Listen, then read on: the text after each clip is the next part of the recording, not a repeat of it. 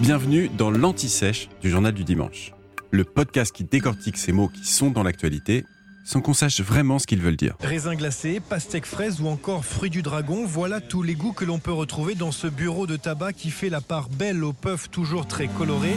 Au fait, c'est quoi une puff? La puff, qui peut se traduire par bouffée en anglais, est une cigarette électronique jetable composée d'une résistance, d'une batterie et d'un e-liquide. Elle est pré-remplie et préchargée.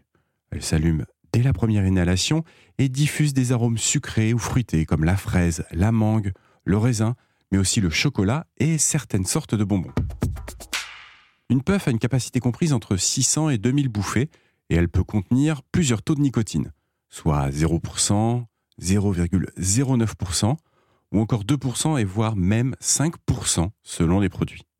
Les puffs sont vendus chez les buralistes, mais aussi dans certains magasins de cigarettes électroniques et sur Internet entre 6 et 12 euros.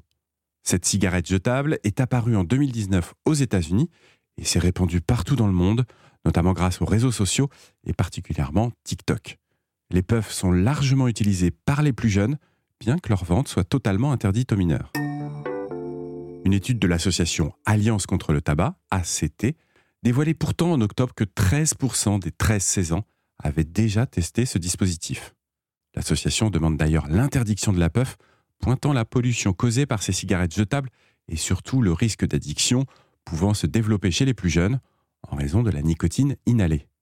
Toujours selon cette étude, chez les adolescents qui vapotent, près de 30% ont commencé leur consommation de nicotine à travers la puff. Et environ 20% se sont ensuite tournés vers une autre forme de produit du tabac, notamment vers la cigarette traditionnelle.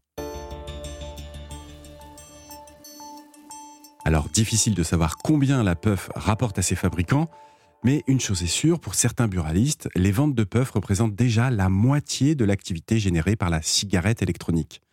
Et celle-ci, en France, leur amène 140 millions d'euros sur 3,6 milliards d'euros de chiffre d'affaires brut annuel.